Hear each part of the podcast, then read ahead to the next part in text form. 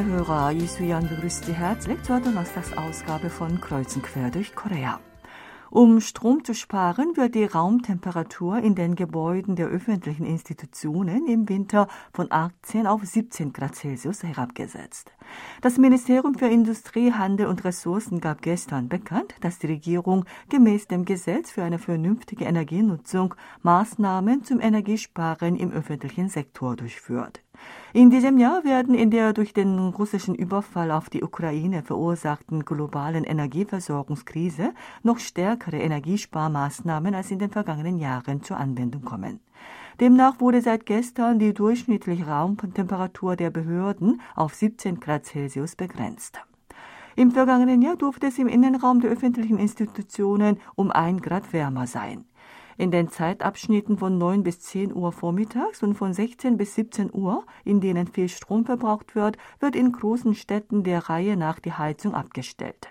In der Dienstzeit von 9 bis 18 Uhr müssen 30 Prozent der Beleuchtung ausgeschaltet werden. Die schmückende Beleuchtung für Außenwerbung, Bauwerke, Skulpturen und Kulturgüter muss von 23 Uhr bis zum Sonnenaufgang des nächsten Tages ausgeschaltet werden medizinische Einrichtungen, Einrichtungen für Kinder und Senioren, Flughäfen, Bahnhöfe und U-Bahnhöfe sind von der diesmaligen Energiesparmaßnahme nicht betroffen. Ja, nun der Überblick über die heutigen Themen.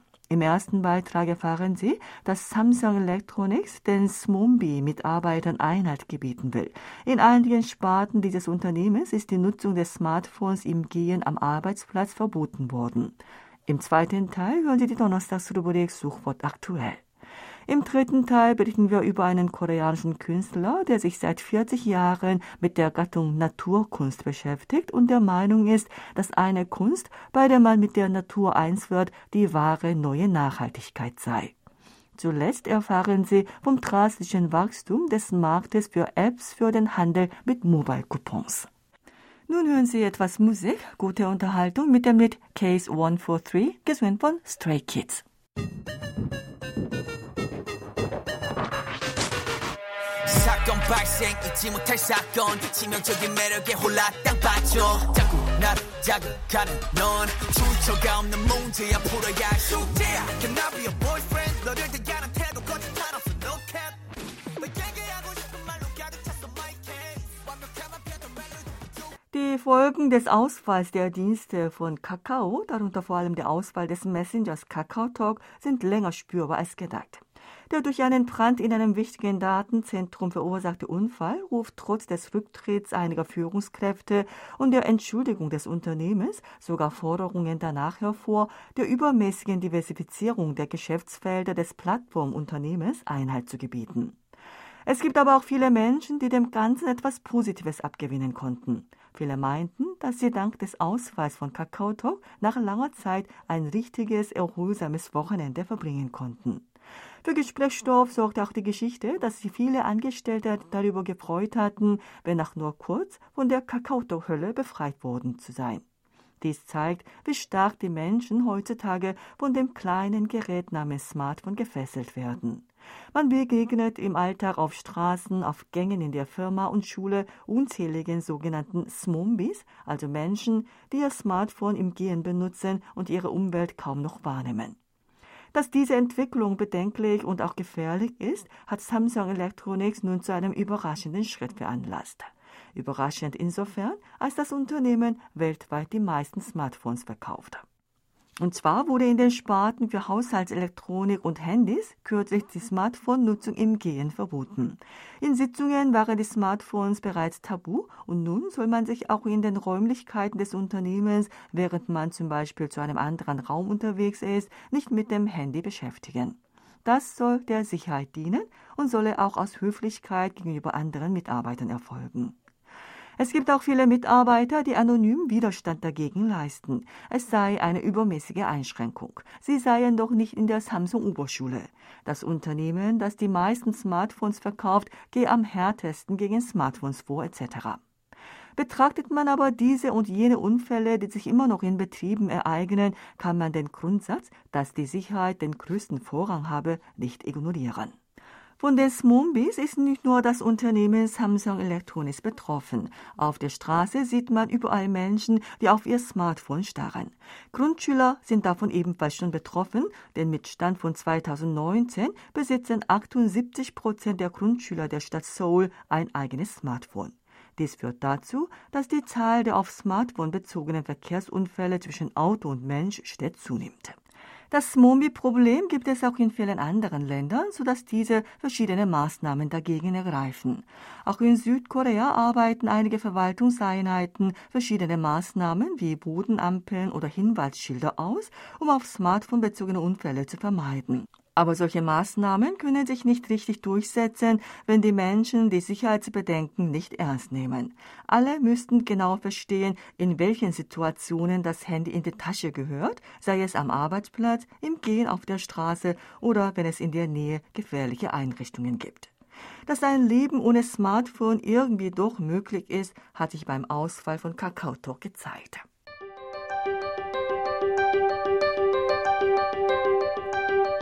Suchwort aktuell. Es geht weiter mit der Donnerstagsrubrik Suchwort aktuell. Mit dem Studio ist auch heute wieder Sebastian Ratzer. Hallo, liebe Hörer. Am vergangenen Samstag gab es in einem Datenzentrum in Pangyo einen Brand, der zu Ausfällen der Dienste des südkoreanischen Tech-Giganten Kakao geführt hatte. Dies bereitete einem großen Teil der Bürger Unbequemlichkeiten und davon betroffen waren vor allem die unzähligen Nutzer des Messenger-Dienstes Kakao Talk. Am 15. Oktober, an dem der Messenger Kakao Talk lahmgelegt war, ist die Nutzungszeit von Kakao Talk im Vergleich zum Vortag drastisch auf die Hälfte geschrumpft.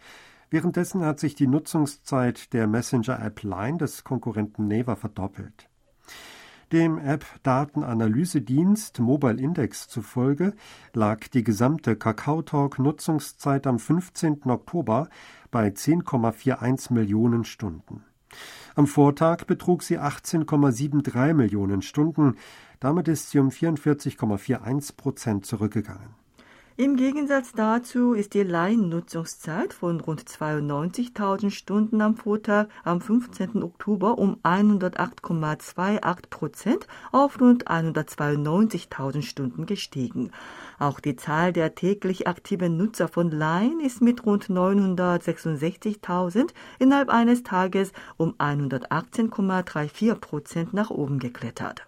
Auch bei anderen Diensten von Kakao wie der Mobilitätsplattform Kakao T, der Karten-App Kakao Map und dem mobilen Zahlungsdienst Kakao Pay ist die Nutzerzeit drastisch zurückgegangen.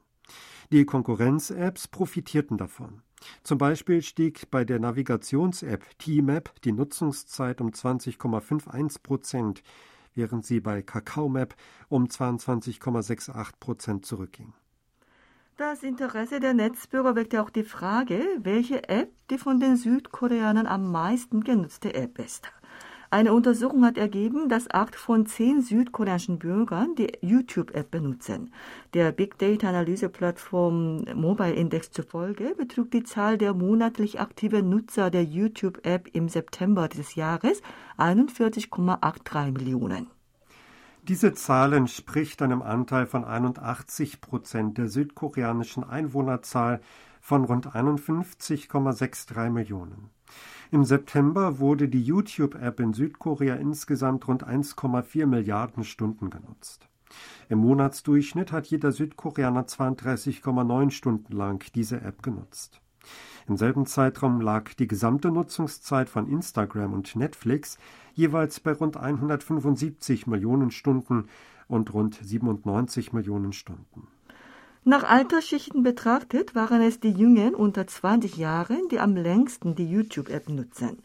Sie investierten durchschnittlich 45,2 Stunden im Monat und pro Kopf dafür, sich YouTube-Contents anzusehen. Danach folgen der Reihe nach die Frauen in ihren 20ern, die Männer in ihren 20ern, die Mädchen unter 20 Jahren, die Männer in ihren 50ern und die Männer in ihren 40ern. Nach Wochentagen betrachtet war die YouTube-Nutzungszeit sonntags am längsten und donnerstags am kürzesten.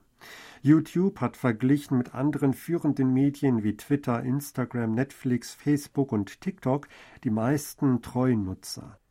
Der Anteil der Menschen, die die Apps im Juni genutzt und in den Monaten Juli, August und September nicht genutzt haben, war bei YouTube mit 6,6 Prozent am niedrigsten. Bei TikTok beträgt dieser Anteil 20,8, bei Facebook 12 und bei Twitter 10,5 Prozent. Derzeit gibt es auch viele südkoreanische Netzbürger, die im Internet Informationen zu Flugtickets suchen. Viele Bürger, die bisher wegen der Corona-bedingten Einschränkungen ihre Reiselust unterdrücken mussten, beginnen nun langsam wieder damit, Reisepläne aufzustellen. Es gibt auch viele, die bald ihre Auslandsreise antreten. Die Reisegesellschaft Norang Pungson, gelber Luftballon, hat im September einen Monat lang ihre Online-Web-Log-Dateien analysiert und gab am Dienstag bekannt, dass etwa 40 Prozent ihrer Kunden, die in diesem Herbst eine Auslandsreise unternehmen, nach Japan oder Westeuropa reisen. Die Zahl der Besucher der Homepage und App dieser Reisegesellschaft ist im September verglichen mit dem Vormonat um 98 Prozent gestiegen. Dies wird damit interpretiert, dass mit der Lockerung der Einreisebeschränkungen an den bei den Südkoreanern beliebten Reisezielen wie Japan und Taiwan die Reiseerwartungen der Südkoreaner gestiegen sind. Vor allem ist das Interesse an Japan als Reiseziel im September gegenüber dem Vormonat um 144 Prozent gestiegen. Damit wurde sichtbar, dass die bisher unterdrückte Reisenachfrage explodiert ist. Das beliebteste Ziel der für Oktober gebuchten Reisen ist Westeuropa mit einem Anteil von 13,9 Prozent. Danach folgen die japanische Insel Kyushu, die Türkei, Osaka und Tokio. Für November sind die beliebtesten Reiseziele der Reihe nach Osaka, Kyushu, Westeuropa, Australien und die Türkei. Das war's wieder von Suchwort aktuell. Vielen Dank fürs Zuhören und tschüss bis nächsten Donnerstag.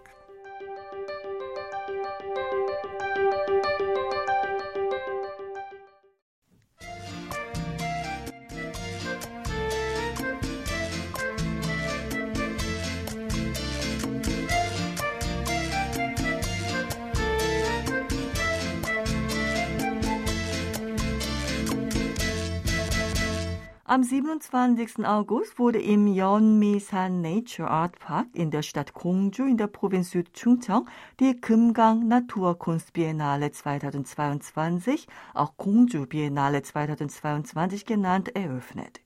Die Biennale, die dieses Jahr bis Ende des nächsten Monats stattfindet, wird von der Stadt Gongju und dem koreanischen Verband der Naturkünstler, kurz YATU, veranstaltet. Eine Ausstellung der Biennale mit dem Titel Wieder Multiplizitäten der Verwilderung beschäftigt sich mit der Frage der Koexistenz zwischen dem Menschen und der Natur. Die von den mongolischen Künstlern gezeigte Installation mit dem Titel Korrelation zur Natur unterstreicht ein Leben in Harmonie mit der sich verändernden Natur. In dieser Ausstellung werden 23 Werke der Naturkünstler aus zehn Ländern wie der Mongolei, Italien, der Ukraine, den USA, Rumänien, Indien, Deutschland und Frankreich vorgestellt. In der Ausstellung Naturkunstvideo werden 57 Werke von Künstlern aus 24 Ländern zur Schau gestellt. Dazu gehört unter anderem das Werk Is it impossible to build a tree des bildenden Künstlers aus Deutschland Peter J. M. Schneider. Die Gongju Biennale startete 1991 als die internationale Ausstellung der Naturkunst, entwickelte sich 2004 zu einer Biennale und damit zum größten Naturkunstfest der Welt. Viele Menschen halten die Naturkunst für eine Kopie oder Nachahmung der Installationskunst oder Performance aus dem Westen. Die Naturkunst entstand aber vor 41 Jahren im Jahr 1981 in Südkorea, und zwar in der Stadt Gongju. Danach breitete sich diese Kunst in großer Geschwindigkeit auf andere Länder wie Deutschland, Ungarn und den Iran aus und entwickelte sich zu einer globalen und neuen Kunstgattung. Südkorea ist so wie bei Taekwondo das Herkunftsland der Naturkunst. In der internationalen Naturkunstszene gilt nun die Teilnahme an der Kungju Biennale als entscheidender Karriereschritt. Als ein Pionier der Naturkunst gilt vor allem der südkoreanische Künstler Ko Seung-hyun, der Vorsitzende des Betriebsausschusses der Kungju Biennale 2022. Der 66-Jährige ist ein Gründungsmitglied des in Kungju ins Leben gerufenen koreanischen Verbandes der Naturkünstler Yatu. In einem Interview mit der Tageszeitung Donga Ilbo sagte Go, dass er sich nach dem Masterabschluss in koreanischer Malerei fragte, nach welcher Kunst er streben sollte. Als Ergebnis gründete er 1981 mit seinen Kollegen eine Outdoor Field Art Research Association. Sie suchten gemeinsam nach dem Ursprung der Kunst und beschlossen, die Natur zu einem neuen Ausgangspunkt ihrer Kunst zu bestimmen. Dabei wurde darauf Gewicht gelegt, sich in die Natur einzumischen und mit der Natur eins zu werden, ohne dabei aber die gesamte Gestalt der Natur zu beeinträchtigen. Die Naturkunst könne mit drei Schlagwörtern erklärt werden, und zwar werden, verbinden und atmen. Man unterwirft sich der Natur und wird damit die Natur. Verbinden bedeutet, dass man das Innere und das Äußere der Natur miteinander verbindet und kommuniziert. Atmen sei in der Natur, aus der man geboren wird und in die man zurückkehren wird, Ruhe zu finden. Die Weise der Verwirklichung der Naturkunst sei eine provisorische Installation an einem Ort und die damit verbundene Performance. Alles aus der Natur, wie der Fluss, der Sand, die Bewegung der Insekten, der Wind und die Sonne, könne als Material dienen. Für die Naturkunst sei die Kommunikation mit der Natur von großer Bedeutung. Als ein konkretes Beispiel nannte Kuh sein Werk aus dem Jahr 1983 mit dem Titel Das Rind und ich. Er habe damals eine Handvoll Gräser in den Mund gesteckt und kroch herum wie ein Rind in einem Park in Kungju. Ein Rind hielt die andere Seite der Gräser in seinem Maul. Die Gräser hätten die beiden wie eine Ader miteinander verbunden und eine Kommunikation zwischen ihnen ermöglicht. Dieses Werk entwickelte sich dann 2016 in Südafrika zum Werk Das Kamel und ich und 2019 in Italien zu Der Esel und ich. Das Wort Naturkunst sei 1983 bei einem Kunstworkshop in Kungju erstmals vorgeschlagen worden und danach hat der Verband die Kungju Biennale und das Global Nomadic Art Project ins Leben gerufen und betrieben und dadurch die Diskussion über die Naturkunst verbreitet. Das Global Nomadic Art Project ist eine Veranstaltung, bei der Künstler aus verschiedenen Ländern zusammen verschiedene Regionen der Welt bereisen und Naturkunstwerke schaffen. Die Kongju Biennale findet hinsichtlich ihres öffentlichen Wertes große Anerkennung. Naturkunstwerke und ihr Arbeitsprozess werden in Kunstlehrbüchern der Schulen vorgestellt. Die Kongju Biennale erhielt 2020 bei der Bewertung der Biennalen in Südkorea neben der Busan Biennale die höchste Note. Die Stadt Kongju hat die diesjährige Kongju Biennale zum Zukunftserbe bestimmt. Mit der regelmäßigen Veranstaltung der Biennale werden in Parkanlagen in Kungju rund 140 Werke ständig ausgestellt. Damit ist die Stadt das Mekka der Naturkunst geworden.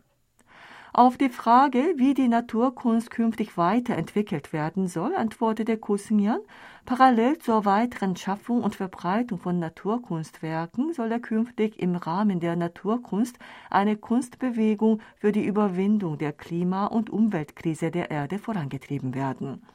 Dafür plane er ein Konvergenzprojekt mit verschiedenen Expertengruppen, die sich mit der Umwelt- und Klimafrage beschäftigen.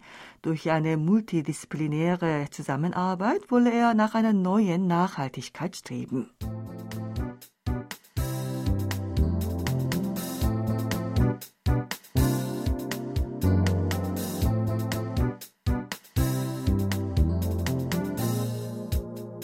Ein Angestellter Mitte 30 hat kürzlich alle Starbucks Giftikons, die er über die Geschenkfunktion von Kakaoto geschenkt bekam, auf einer Giftikon Handels-App verkauft.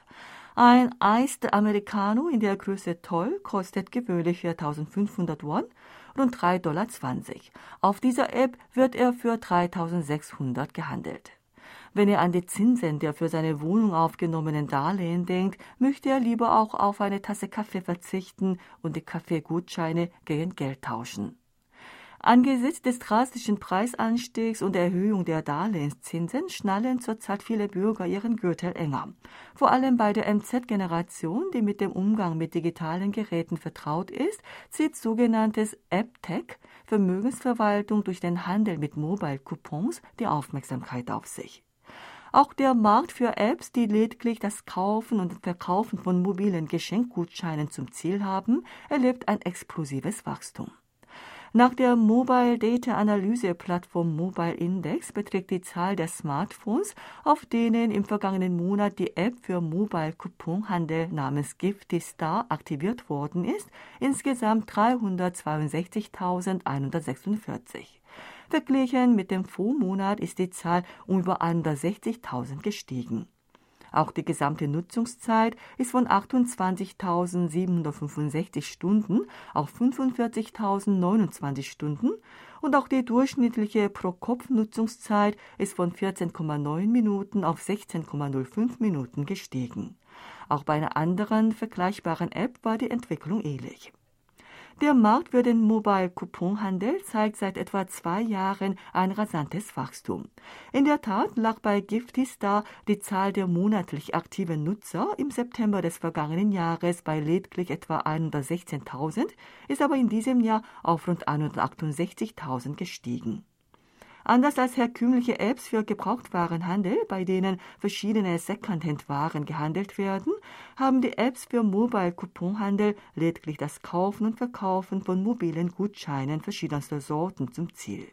Gehandelt werden Kaffeecoupons, Tankgutscheine, Schreibwarengutscheine und Smartphone-Daten. Die Hauptachse des Marktes stellt die junge Generation dar. 40 Prozent der gesamten Nutzer der App Geftista sind in ihren 20ern, gefolgt von den 30ern mit einem Anteil von 27 Prozent. Die Branche führt diese Entwicklung auf die wegen der Rezession veränderte Konsumkultur der MZ-Generation zurück. Das KB Management Forschungsinstitut hat kürzlich bei 2001 Personenhaushalten in der Altersgruppe zwischen 25 und 29 Jahren eine Untersuchung durchgeführt. Danach beträgt der Anteil von Sparen und Konsum am Monatseinkommen der Einpersonenhaushalte jeweils 44,1 und 44,2 Prozent. Verglichen mit der gleichen Untersuchung vor zwei Jahren ist die Sparquote um 9,8 Prozentpunkte gestiegen, während der Konsum um 13,4 Prozentpunkte zurückgegangen ist. Zudem antworteten 42 Prozent der Einpersonenhaushalte, dass sie auch Nebenjobs haben.